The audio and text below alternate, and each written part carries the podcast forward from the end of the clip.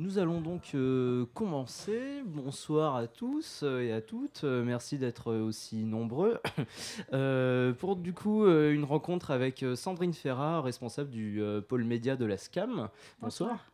merci d'être avec nous pour parler donc de la SCAM, Société civile des auteurs multimédia. Est-ce que vous pouvez nous présenter déjà la, SCAM dans, dans les grandes lignes? Oui, alors la SCAM, c'est une société civile des auteurs comme vous l'avez dit, multimédia. Alors multimédia, c'est un terme qui avait été choisi dans les années 80, 81, avec la libéralisation des ondes, justement. Et ça signifiait euh, multimédia, c'est-à-dire plutôt multi-support, multi-répertoire à l'époque, euh, écrit, sonore, télévision. Euh, et la SCAM a été fondée à l'initiative des réalisateurs de l'audiovisuel pour compléter euh, les droits qui étaient déjà acquis plus facilement par les écrivains, parce que la SCAM est quand même une émanation de la Société des gens de lettres, qui existait bien avant. Donc, euh, depuis la naissance de la SCAM, euh, cette entité gère des droits d'auteur liés aux droits de l'image pour l'audiovisuel et, ce qui n'était pas nouveau à l'époque, les droits d'auteur pour les auteurs de radio, sur euh, différentes formes de création sonore, comme je vais vous le détailler ensuite. Donc en fait, le, répertoire géré par la SCAM dans les grandes lignes, c'est le répertoire documentaire et littéraire. Donc, euh, dans le domaine sonore, on étend le genre littéraire et documentaire à d'autres formes euh, plus variées, comme l'entretien, la chronique, le billet d'humeur, alors évidemment, pas les sketchs ni les, billets. Euh, on parlait d'humour, tout à l'heure. Euh, dès que c'est dialogué et scénarisé, joué par des comédiens, ce n'est pas du ressort de la SCAM, mais de la SACD, comme ça on l'évacue tout de suite. Et, euh, mais la SCAM prend tout ce qui est texte original, d'auteur, qui peut être une histoire fictive racontée, mais non scénarisée. Par exemple, une lecture, euh, un extrait d'une œuvre littéraire relève de notre répertoire. Qui peut être lu euh, à la radio, notamment, ça en fait partie. C'est ça.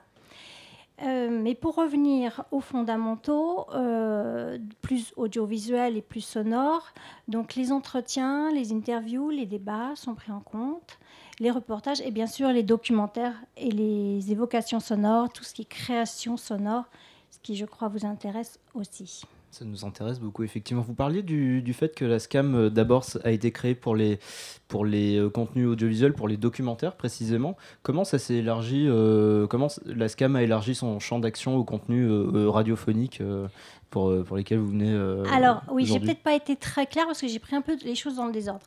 Euh, je vous ai parlé de la Société des gens de lettres. Donc, la SCAM est une émanation de la Société des gens de lettres. Et les gens de lettres, gens de l'écrit, sont très proches en termes de création des auteurs du sonore, puisque la radio, c'est le, le, droit du texte, prioritairement. Après, il y a plusieurs formes qui sont apparues, voilà, très intéressantes également.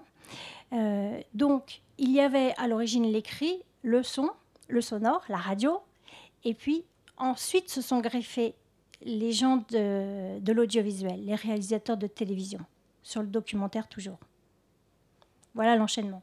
Ça, s'est fait comme ça, d'accord. C'est peut-être plus, euh, plus simple dit comme ça. On va donc revenir euh, à la radio. Qu'est-ce que le droit d'auteur déjà euh, dans, le, dans le domaine de la radio? Est-ce que vous pouvez nous définir le, le droit d'auteur?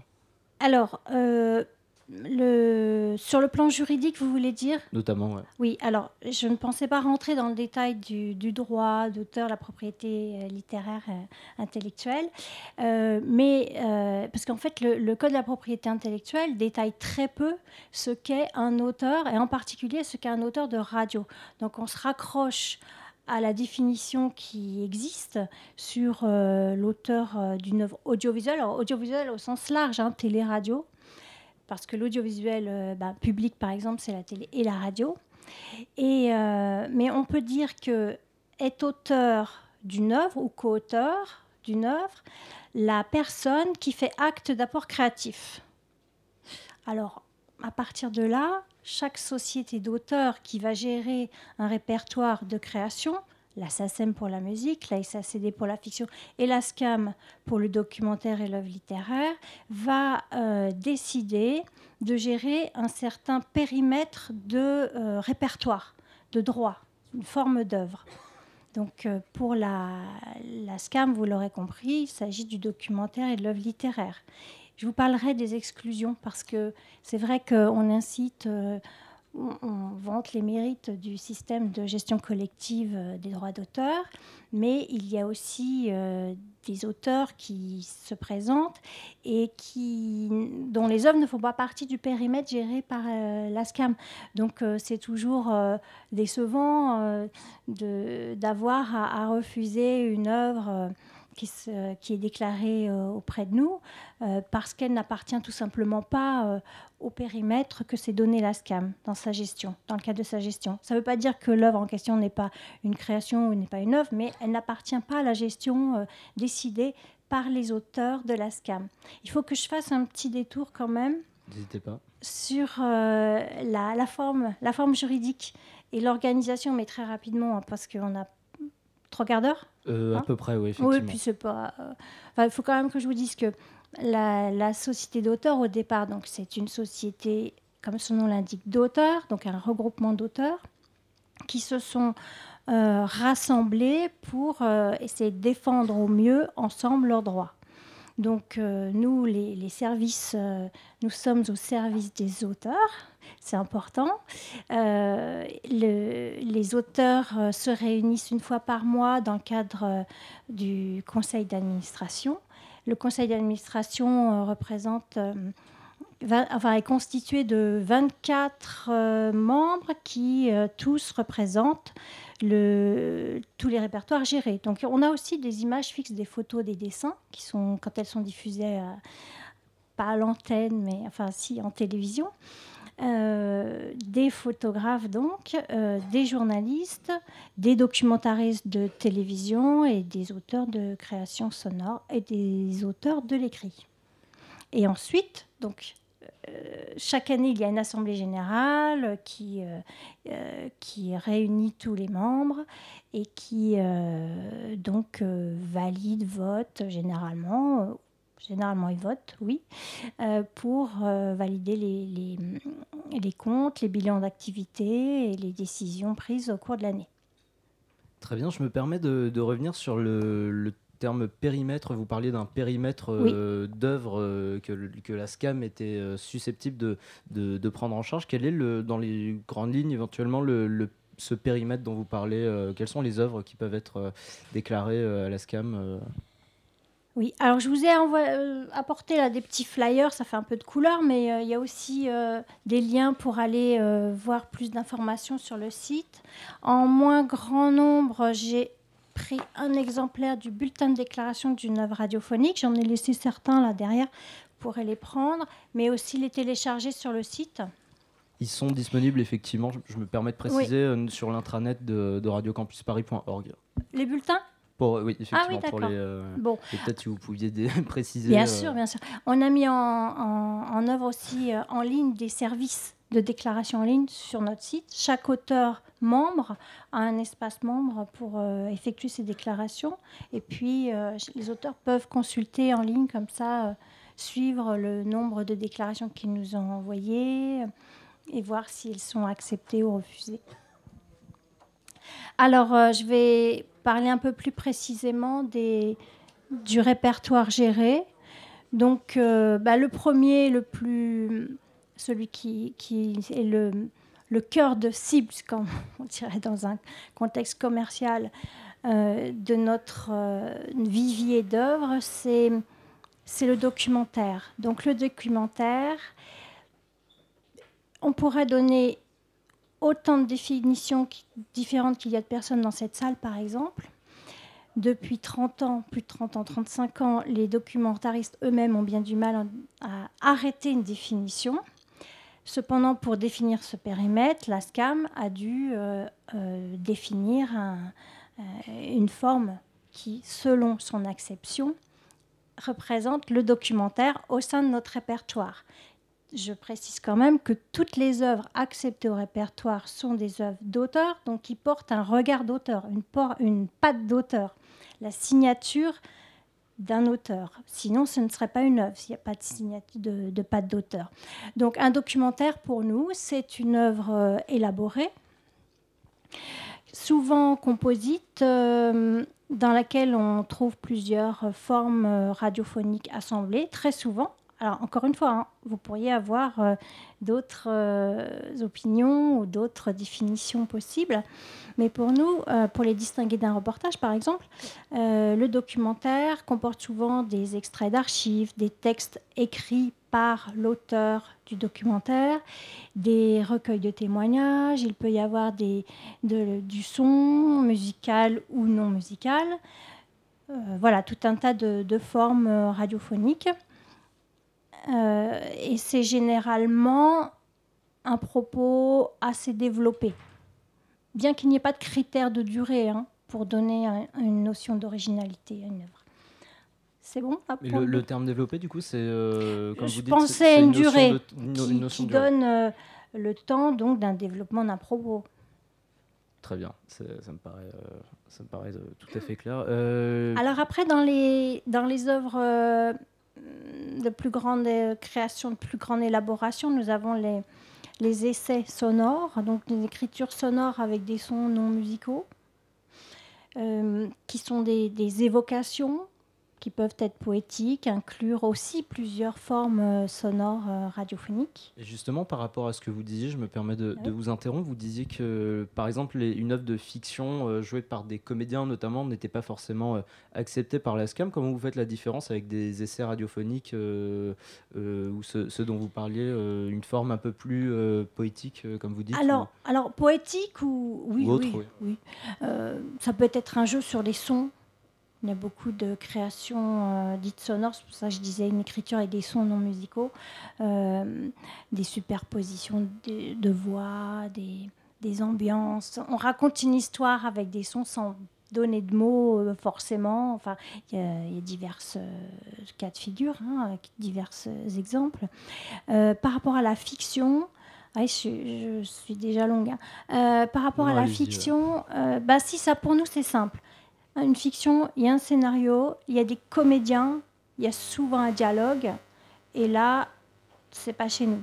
Ça peut être une pièce de théâtre. Euh, c'est plus du ressort de la SACD, par Oui, mais euh. c'est une création élaborée aussi, hein, mais ce n'est pas du ressort de la SCAN.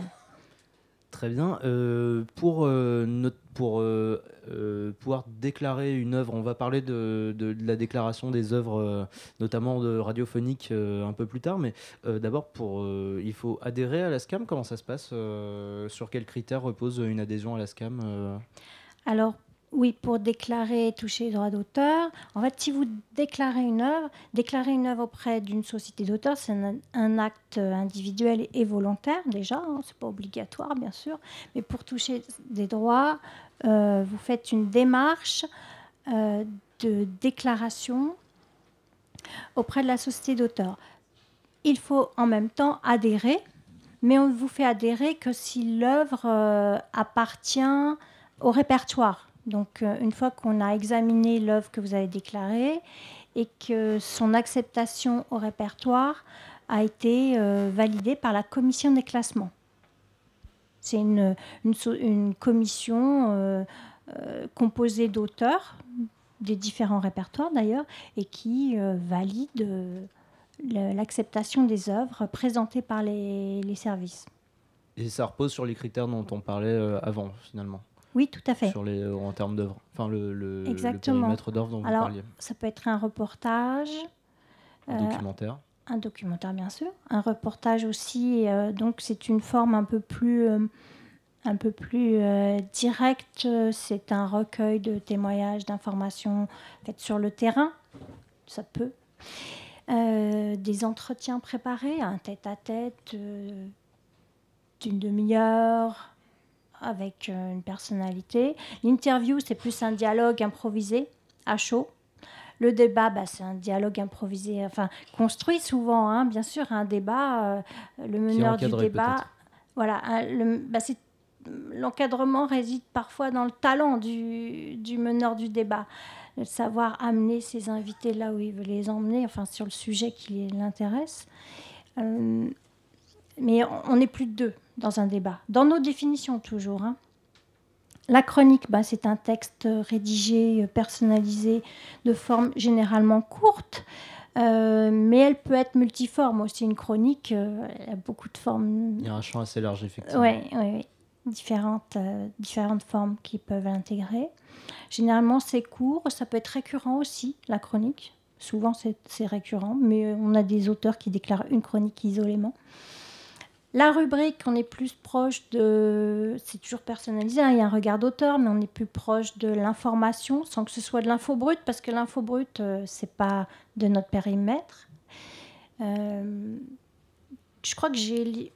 Je sais pas si on a revu tous les genres listés. À peu près, oui. J'en ai oublié? Euh, Non, je crois qu'il y a tout, effectivement. Billet. Alors, le billet d'humeur, oui. la chronique n'est pas forcément un biais dit d'humeur. C'est une chronique sur un commentaire sur un fait d'actualité ou aussi. Euh, donc, euh, ce barème a été construit par les auteurs. Donc, on avait rassemblé tous les termes utilisés à l'ASCAM sur nos bulletins, nos, vieux bulletins des années, euh, je ne veux pas dire 60 parce que ce n'était pas encore l'ASCAM, mais les radios.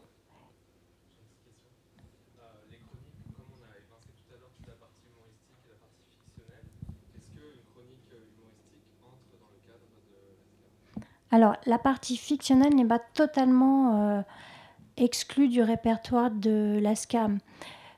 Parce qu'une nouvelle, par exemple, euh, serait acceptée. Et je l'ai dit tout à l'heure, une œuvre littéraire, un extrait d'un livre édité, lu à l'antenne. Le lecteur, lui, n'est pas auteur, donc on ne va pas toucher de droit d'auteur. Mais l'écrivain dont on a utilisé un extrait de son œuvre littéraire sera pris en compte. On va payer l'éditeur d'ailleurs, qui est mandaté pour percevoir les droits. Euh, la fiction est exclue du répertoire cam dès lors que c'est dialogué et joué. Voilà. Sinon, l'autre partie. Oui, la chronique humoristique, bah c'est pareil. Si elle est dialoguée, si elle ressemble, ressemble à un sketch, ce ne sera pas chez nous. Mais une chronique euh, humoristique peut être chez nous. Parce qu'en soi, c'est un registre, l'humour, c'est pas forcément. Euh, oui. C'est pas forcément le billet vers. On n'est pas obligé d'être triste pour faire du documentaire par exemple. C'est vrai, c'est vrai. Voilà, en fait. Euh, du coup, une relance dans une chronique, c'est compté comme quelque chose de dialogué Non, parce que. Alors, la relance, l'annonce, la relance, je commence à parler des exclusions. L'animation, euh, les annonces des annonces, tout ça, ce n'est pas pris en compte. Donc, si un expert, par exemple, ou un chroniqueur est, est invité à l'antenne au sein d'une émission, on sait bien en effet qu'il est encadré en quelque sorte et relancé par euh, l'animateur ou la personne qui encadre l'émission. Euh, généralement, il intervient quand même dans un délai court, relativement court, bien qu'il y ait quand même sur les radios associatives, comme il y a moins de formats euh, stricts que sur les radios euh, d'État. Euh, on sait qu'il peut y avoir des, des, chroniques un peu plus longues, un peu plus diluées, mais on essaye de repérer la durée qui revient aux chroniqueurs, mal, sans tenir compte des relances.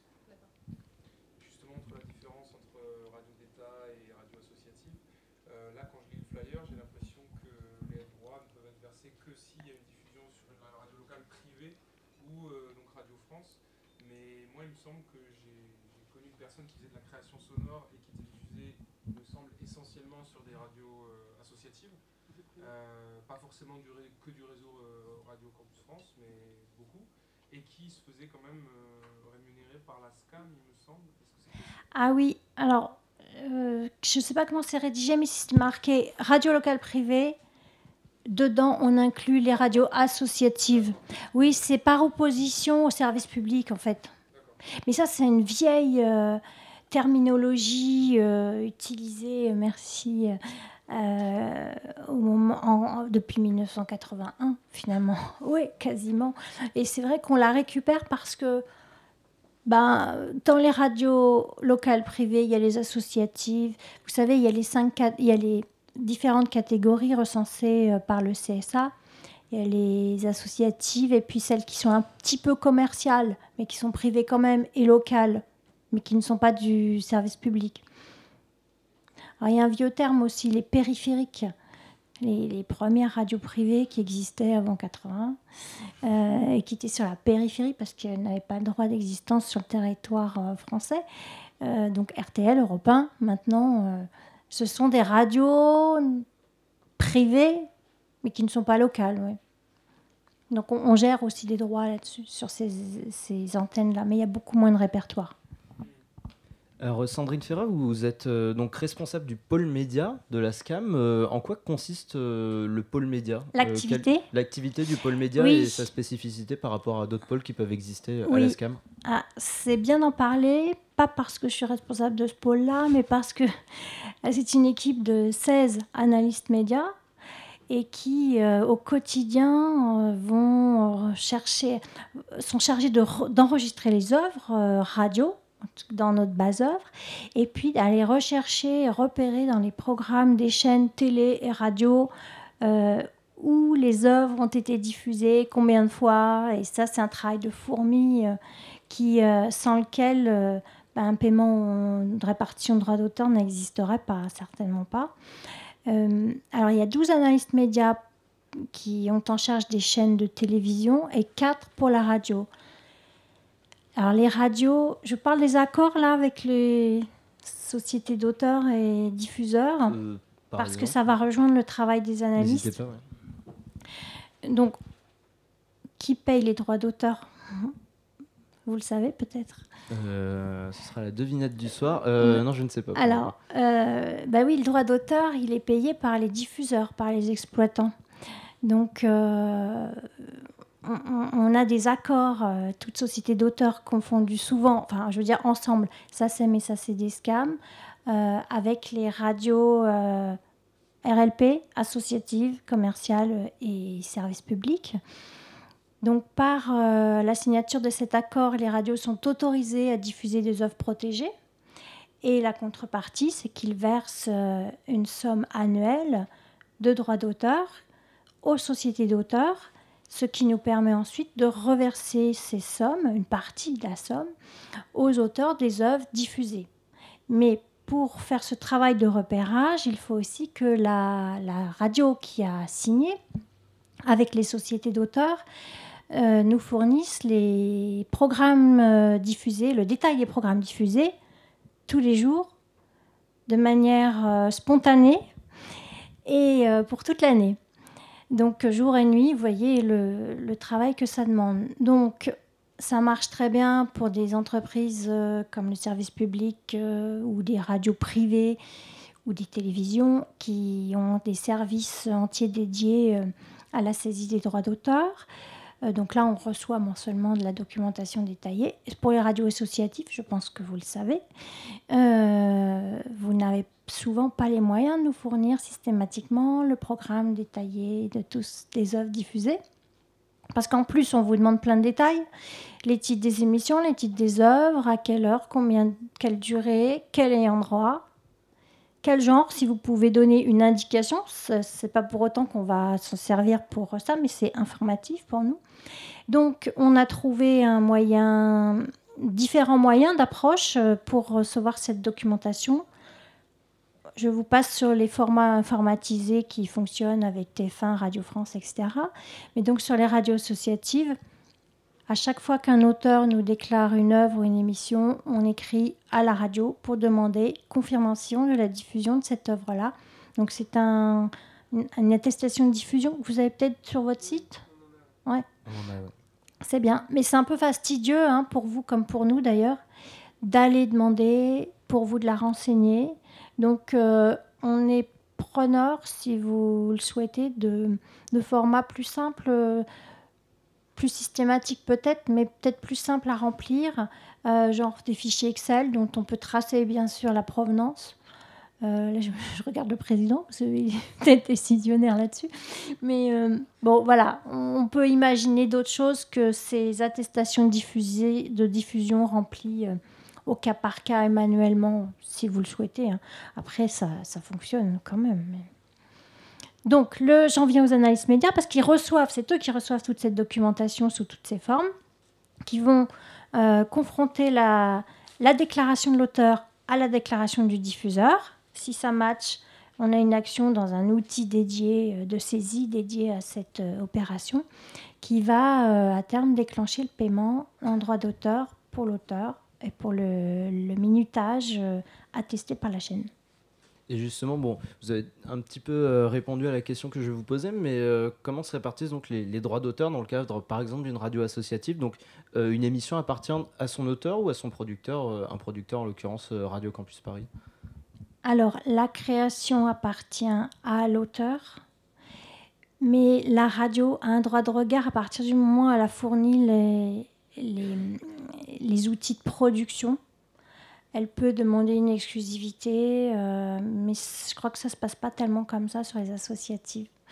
Et, et pour cette, euh, cette question très précise, euh, je vous renvoie sur notre service juridique parce qu'il peut y avoir des clauses particulières. Tout dépend du contrat qui lie l'auteur à la radio. Donc les contrats aussi, c'est une quelque chose qui n'est pas Qui Par- varie en partout. fonction de la radio. Et oui. Et puis, euh, si vous êtes bénévole, vous pouvez être bénévole. Je ne sais pas si un bénévole a toujours un contrat, même de bénévole. Euh, Il y a une charte, Oui. effectivement. ça ne l'empêche pas de toucher les droits d'auteur, hein, puisque si l'auteur, bien sûr, il n'est. il- bah, alors, si l'auteur n'a pas de contrat, notre pratique, elle n'est pas juridique, hein, mais c'est une pratique quand même euh, qui, fonctionne pour l'instant. Euh, c'est qu'un auteur n'a pas de contrat, donc il n'y a pas de clause de cession de droit. Parce que s'il y a un contrat, il faut qu'on vérifie que les droits n'ont pas été cédés à un employeur.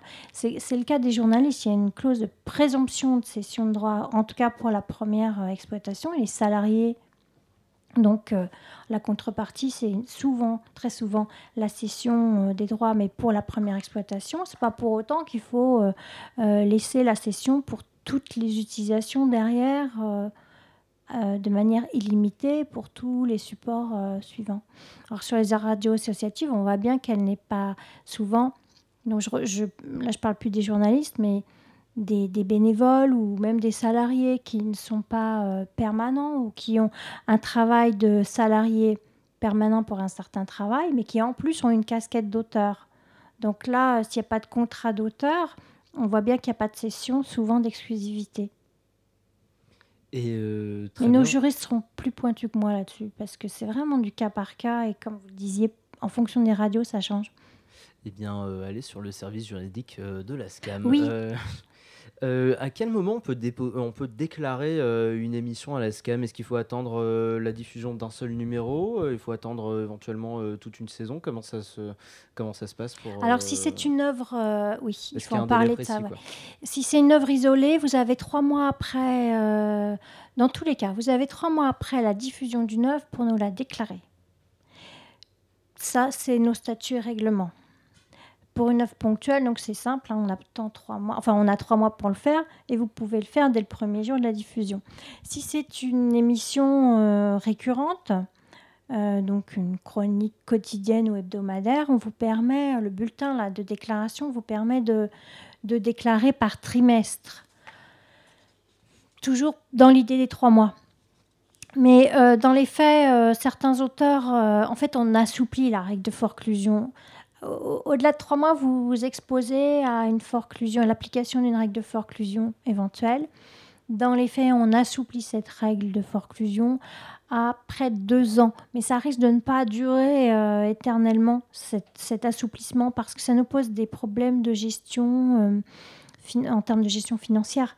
Vous savez, les sociétés d'auteurs ont la Cour des comptes, une émanation de la Cour des comptes, hein, euh, une commission de contrôle des sociétés d'auteurs euh, qui, tous les ans, euh, observe à la loupe un sujet plutôt qu'un autre et ils font des recommandations. Donc, c'est publié.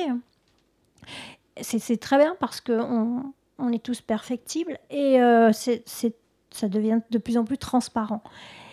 On nous demande, donc on ne doit pas, et c'est bien normal, garder trop longtemps les sommes que les diffuseurs nous ont versées. En revanche, il faut quand même qu'on gère avec suffisamment de précautions pour prendre en compte les auteurs qui auraient déclaré un peu en retard et, euh, et les radios qui n'ont pas encore payé ou donné la documentation dans les temps.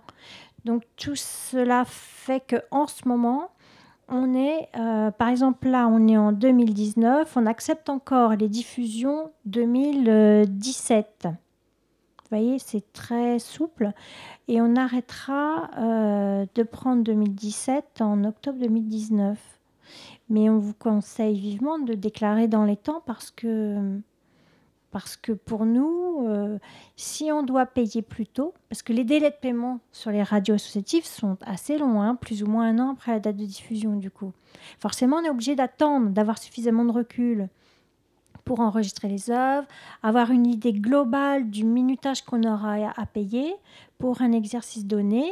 En fait, on, additionne tout bêtement euh, pour une année donnée les, nombres de minutes qu'on aura à payer, on la met en face de la somme perçue on divise la somme par euh, les minutages, ça nous donne un tarif minutaire. Bon, bah, ce tarif minutaire, on est obligé de le pondérer au départ, la première année, quand on fabrique le, tarif, parce que, pour les raisons que j'ai évoquées, euh, il y a des retardataires, euh, aussi bien du côté de la radio que des auteurs. Voilà. Et on doit prendre en compte ça quand même, l'avis des auteurs. C'est plutôt euh, évidemment. Euh, et quel est le, justement le barème des, droits qu'on peut toucher euh, sur juste, notamment sur le site de la SCAM, il y a un document qui existe avec marqué les, barèmes qui existent sur les droits qu'on peut toucher. Alors c'est pas très clair. Il y a 100%, 60% et 40% en fonction du contenu. Est-ce que vous pouvez nous, expliquer Le barème, lui, il reprend les genres les genres que je vous ai détaillés et qui sont sur le bulletin. Euh, sur le bulletin, ça ne remet pas en face les pourcentages du barème. Il y a, en fonction des genres, des pondérations. Quand je vous ai dit la somme divisée par le nombre de minutages nous donne un tarif, un tarif de référence, c'est le 100%. On n'affiche que le 100% parce qu'il y aura tellement de tarifs qu'on ne peut pas tout afficher euh, de manière compréhensible. Euh, si une chronique, ah, donc un documentaire, il est payé à 100%, barème 100% du tarif, de référence. La chronique, par exemple, elle est payée à 60%. Donc on a un abattement par le genre chronique. Voilà. Et ainsi de suite pour tous les genres. Donc si vous allez sur le site, vous avez le barème avec tous les pourcentages hein, attachés à chaque genre. Très bien. Euh... Ah, précision sur les, décomptes. Sur le bulletin, vous avez aussi euh, des précisions sur le, le partage des droits. Un entretien, c'est une œuvre de collaboration. Il y a au moins deux personnes, donc deux ayants droit pour nous. Donc euh, le meneur de l'entretien va toucher 50% des droits. Les 50 autres pourcents ne sont pas gardés par la SCAM. Ils sont conservés pendant le délai euh, de tolérance et au bout de deux ans, on solde tout. C'est-à-dire, on le garde pour laisser le temps à l'invité de co-déclarer, enfin co-déclarer avec le meneur de l'entretien ou de son côté. Nous, on saura rassembler les deux, rapprocher les deux. Donc si vous, vous êtes, euh, vous faites une série d'entretiens avec euh, je sais pas, des, écrivains, par exemple, euh, n'hésitez pas à leur dire de déclarer, c'est ce que vous faites. N'hésitez pas à leur dire de déclarer. Parfois, ils connaissent la SCAM, les écrivains en tout cas, aussi. ça n'entamera absolument pas le droit du meneur de l'entretien parce que c'est écrit là-dessus. Il y a les petites lettres, il faut lire les petites, les petites lignes, tout le monde le sait. Euh, on, partage par défaut, même si vous ne faites pas déclarer l'invité. Euh, le minutage parle le nombre de participants. Donc, quand on n'a pas de détails pour un entretien, c'est au moins deux. Le débat, c'est au moins trois. Très bien. Et euh, justement, sur les, sur les genres qui existent et au sein même entre guillemets de ces gens-là, il existe des exceptions sur les contenus qui peuvent euh, bénéficier euh, de droits d'auteur. Je pense notamment à, une émission qui a été euh, diffusée sur Radio Campus Paris qui s'appelle La Petite Bouffe et qui, par exemple, proposait des recettes de cuisine et qui n'a pas été acceptée. Alors qu'en oui, je m'en souviens. Ça pourrait s'apparenter. Il est là, il est là le, créateur. Elle est pas là. Mais par exemple, ça pourrait s'apparenter à du, à du reportage ou. oui, mais elle est originale en plus cette émission. Vous voyez, ça n'a rien à voir avec l'originalité. Hein. Elle était reconnue, l'originalité. Et sur quoi, du coup, Alors, euh, il y quelles a- sont les- ces spécificités-là Alors, qui font Bon, là, je vais pas rentrer. En plus, l'auteur est pas là.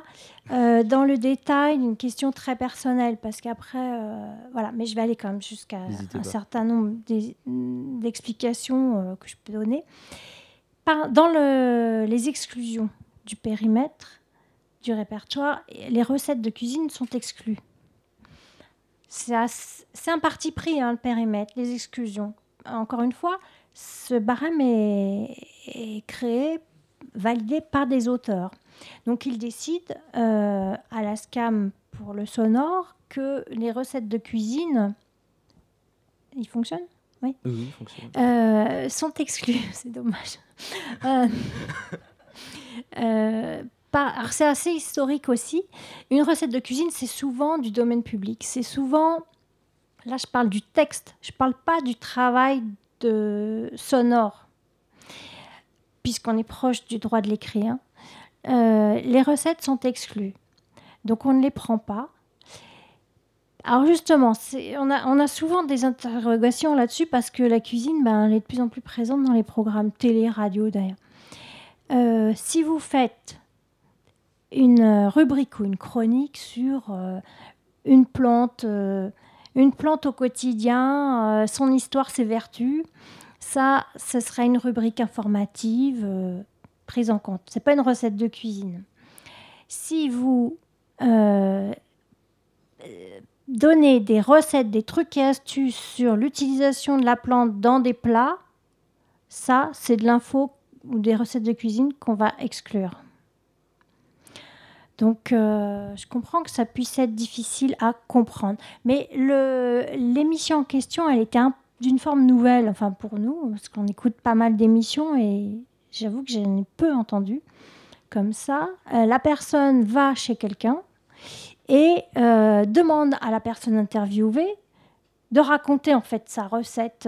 donc, je suis d'accord, c'est compliqué à d'interview aussi, comprendre. par exemple, oui, oui, oui, c'était hybride. Mais et là, je dis, je vais pas plus loin parce que je crois que j'étais en contact avec la personne qui, m'a interrogée d'ailleurs, moi ou mes collègues, je sais plus.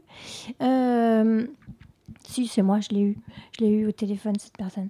Et, euh, je crois qu'elle a fait une réclamation. Parce qu'un auteur peut euh, demander un nouvel examen une fois que l'auteur a déclaré une œuvre. Elle est, elle est validée par la commission des classements.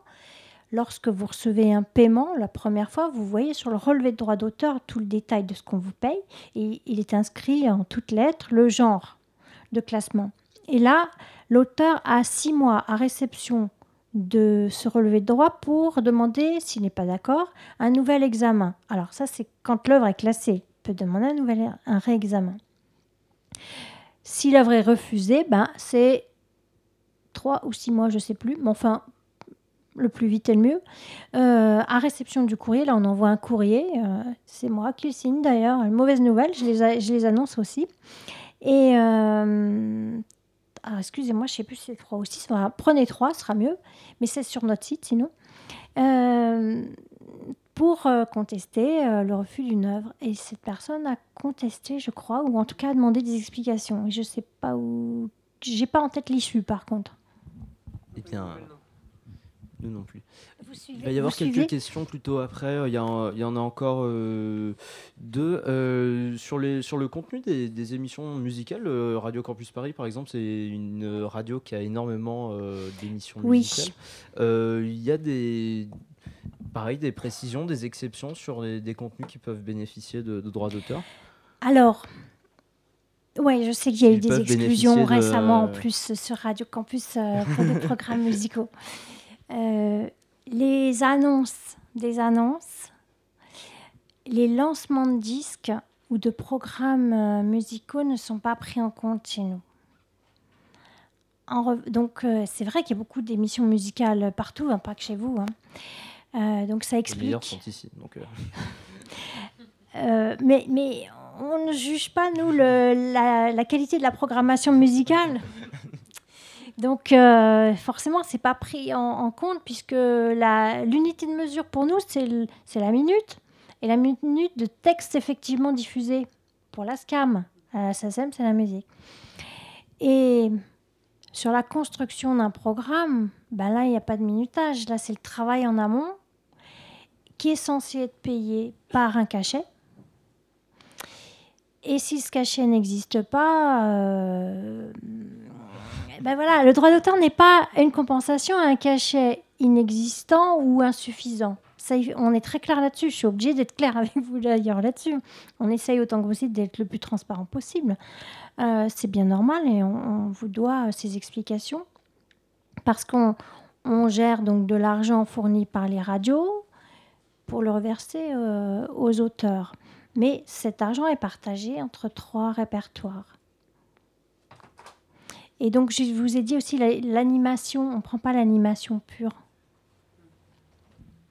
Très bien. Et donc, c'est un peu hybride, ça. Un peu, hein. Donc, euh, il y a des explications pour. Euh, Mais une rubrique qui présente un programme musical écrite, un peu développé, qui raconte le contexte de la création d'une. ah là, je vous donne des, des pistes. Hein. Et eh ben, oui, c'est pas le même travail, hein, d'accord. Eh bien, euh, il y a, voilà, écrivait donc euh, des, développements euh, pour m'apprendre. une dernière question, quelle est, en bref, pour conclure un petit peu cet entretien, quelle est la démarche à entreprendre chronologiquement pour notamment un bénévole de Radio Campus Paris qui voudrait déclarer ou au moins essayer de déclarer son, son format à la SCAM Un bénévole ou un salarié qui n'a pas cédé ses droits Effectivement. CDI, CDD, généralement, c'est le cas.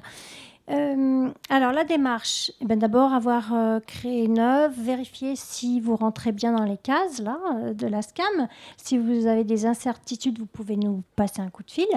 Le pôle relation auteur répond à tous les auteurs.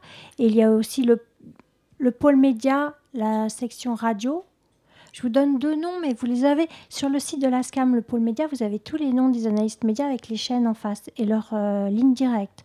Donc, au départ, pour adhérer et déclarer les premières démarches pôle relation auteur, c'est un point d'entrée euh, qui, figure sur toutes nos plaquettes. Et ensuite, pour avoir plus de détails sur euh, quoi déclarer précisément, le pôle radio, le pôle média radio. Donc la démarche, c'est avoir une œuvre euh, diffusée qui relève du répertoire. Vous allez sur le site, il y a un espace membre, vous déclarez une œuvre. Là, vous êtes déjà membre ou vous n'êtes pas déjà membre, et vous déclarez votre première œuvre. Voilà, c'est pas pas exactement les termes que vous allez trouver, mais c'est, c'est pas loin. Donc, euh, je suis sûre que vous n'avez pas de problème avec ce genre de service en ligne, et euh, sauf si ça ne marche pas bien chez nous, mais ça marche pas mal quand même. Euh, donc là, vous déclarez une œuvre, vous vous laissez guider. on va vous demander le titre de l'émission, de l'œuvre, la fréquence, la durée, le genre dans lequel vous pensez que l'œuvre peut être euh, euh, classée, ou votre regard, selon vous, qu'est-ce que c'est. Et puis vos coordonnées. Vous allez être redirigé vers un, un dossier d'adhésion, la préadhésion en ligne. Donc ça, il faut le remplir aussi. L'adhésion est gratuite, hein, ou c'est 7 euros. Donc euh, voilà, une fois pour toutes. Hein. donc euh, euh, n'hésitez pas, même si après cette adhésion, si l'œuvre est refusée, l'adhésion ne sera pas validée de toute façon. Ça ne vous engage à rien. Auquel cas, si on réessaye, il faudra adhérer une, une, deuxième fois ou... Précision, même si c'est 7 euros, ils ne sont payés que si vous êtes adhérent, si votre adhésion est validée. Hein. D'accord, très bien. Et donc le, aussi, le, on est un, un format, euh, un, auteur euh, touche des droits à la minute, c'est ça, à la, minute de contenu qui a été oui, euh, diffusé, juste pour la, pour, la, pour la précision.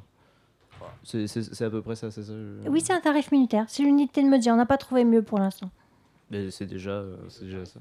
Alors, le tarif. Je, me dis, ils mettent du temps à poser la question. Ça manque de chiffres.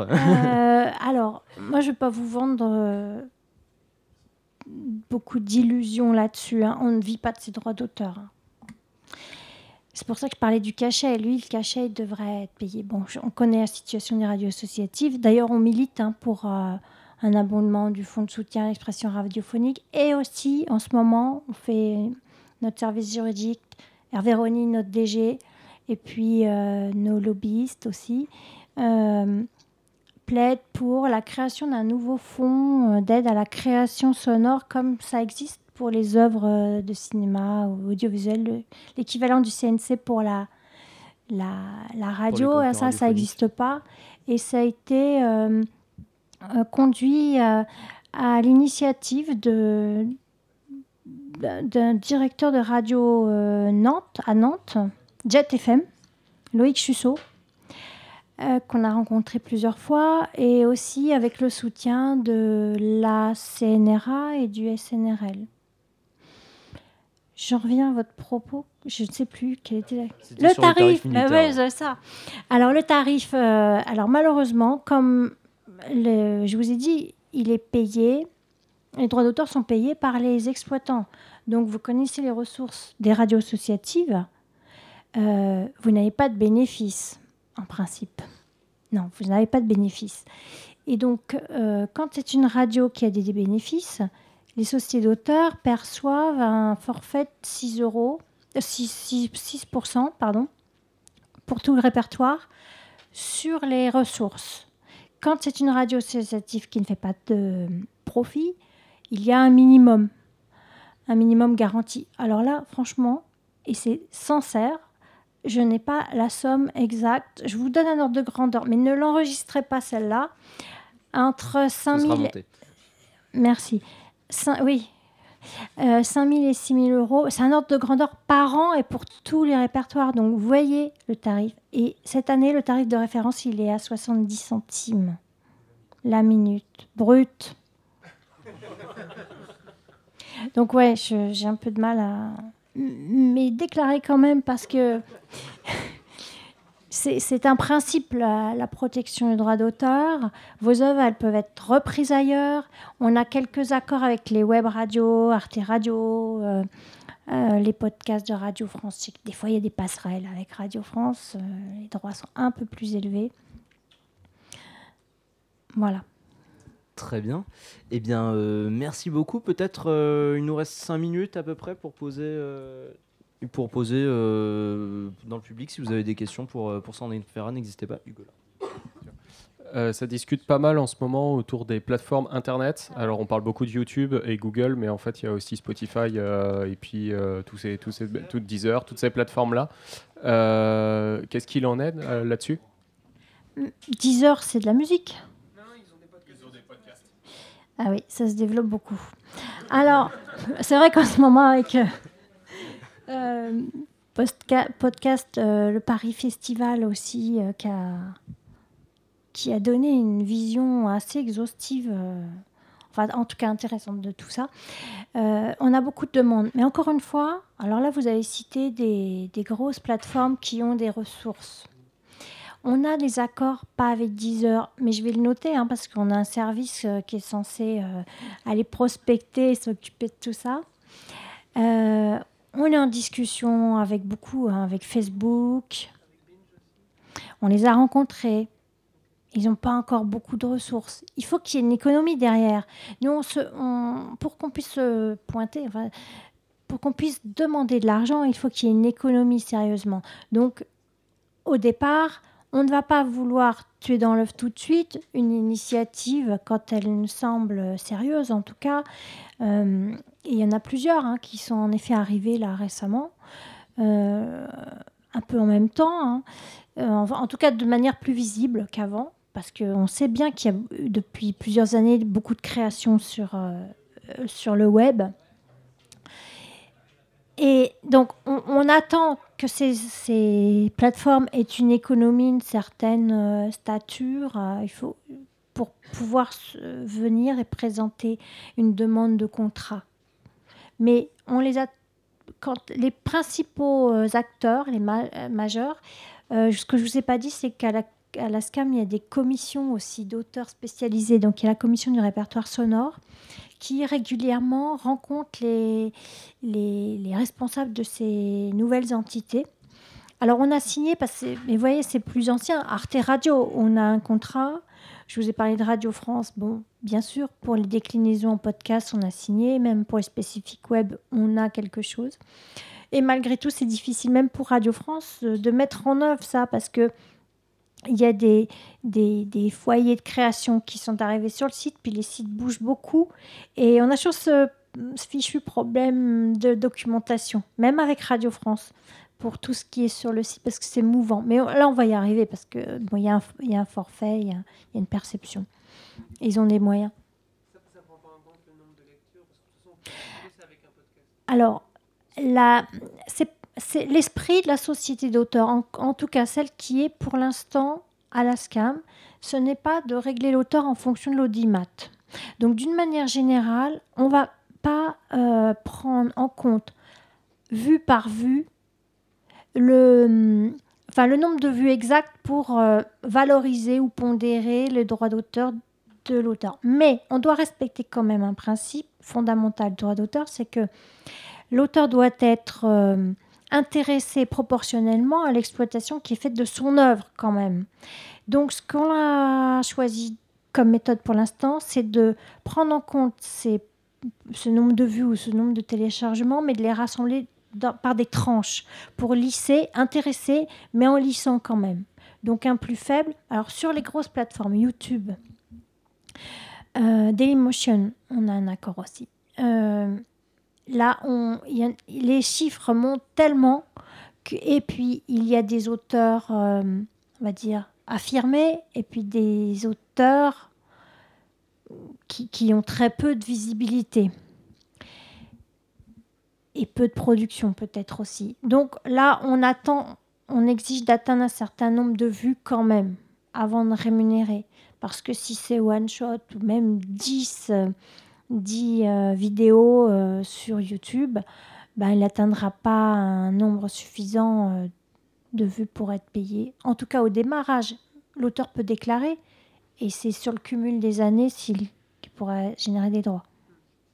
Très bien. Euh, Peut-être une dernière question. On n'a plus euh, énormément de temps, mais je crois qu'il y a quelqu'un qui a levé la main, c'est ça? Alors, euh, je vais en profiter pour poser deux questions. Donc, par rapport à ce que vous disiez à l'instant. D'accord. Non, mais juste pour rebondir très rapidement sur ce que vous disiez à l'instant, c'est plus une question de, de durée finalement que de quantité, c'est ça?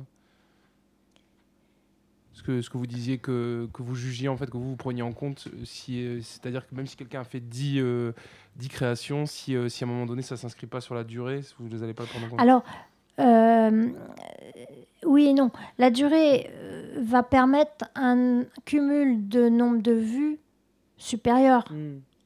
Donc, on va attendre le nombre d'années nécessaires pour atteindre le nombre de vues. Et juste rapidement, sur les euh, créations dans lesquelles on retrouve des extraits de films, par exemple, ou de, de titres de musique, est-ce que ces extraits doivent être d'une durée euh, limitée? Est-ce que vous connaissez cette Non. durée, si elle existe? Non il a de- n'y a pas de durée euh, minimum. Alors, oui, mais en audiovisuel, il n'y a pas de droit de citation comme on écrit. Donc, euh, tout extrait utilisé, normalement, doit être soumis à l'autorisation de son auteur. Pas forcément la rémunération, s'il vous donne l'autorisation à titre gracieux, mais toute utilisation doit être soumise à l'autorisation de son auteur. Je comprends, que dans les faits, c'est compliqué. Je suis obligée de vous dire ça. Il y a des utilisations. Alors, parce que là, vous me parliez de musique, hein, mais. euh, non, il n'y a pas de durée minimum, en fait. Qui vous mettent à l'abri euh, hein, d'une demande d'autorisation, non, pas ma connaissance. Reposez au juridique quand même, mais je crois pas. J'ai jamais entendu parler de ça. Alors, il y a Maxime qui voulait rebondir euh, derrière. euh. Ah oui. Effectivement, il va y avoir des précisions, notamment sur, euh, Ah oui, sur toute les la droits musique, musicaux ouais. avec, euh, avec la SSM. Oui. Bien, parfait. Et c'est ça, il y a une petite euh, bande-annonce du coup. Euh, merci beaucoup Sandrine vous Ferrat d'avoir été avec nous pour nous parler euh, de la SCAM. Et, et puis voilà, donc... Merci à bientôt. Et à bientôt alors, la SCAM. Ah oui, je vous, je vais pas parler des bourses, des bourses brouillon d'un rêve, mais vous avez un peu de temps. Vous savez, on, on- dans nos missions, Deux minutes. deux minutes. Euh, mais vous n'avez pas du temps pour postuler. pour postuler, c'est en octobre. Voilà, vous avez ça. Euh, parce que ce sont des aides à la création. Voilà. Ça fait partie de nos missions. Je, vais, je le fais très court. hein. Allez sur le site, brouillon d'un rêve. Brouillon d'un rêve. Mais certains connaissent parce que. Ouais. Bien noté, euh, brouillon d'un rêve. Merci beaucoup, Sandrine Ferrat. Au revoir. Au revoir.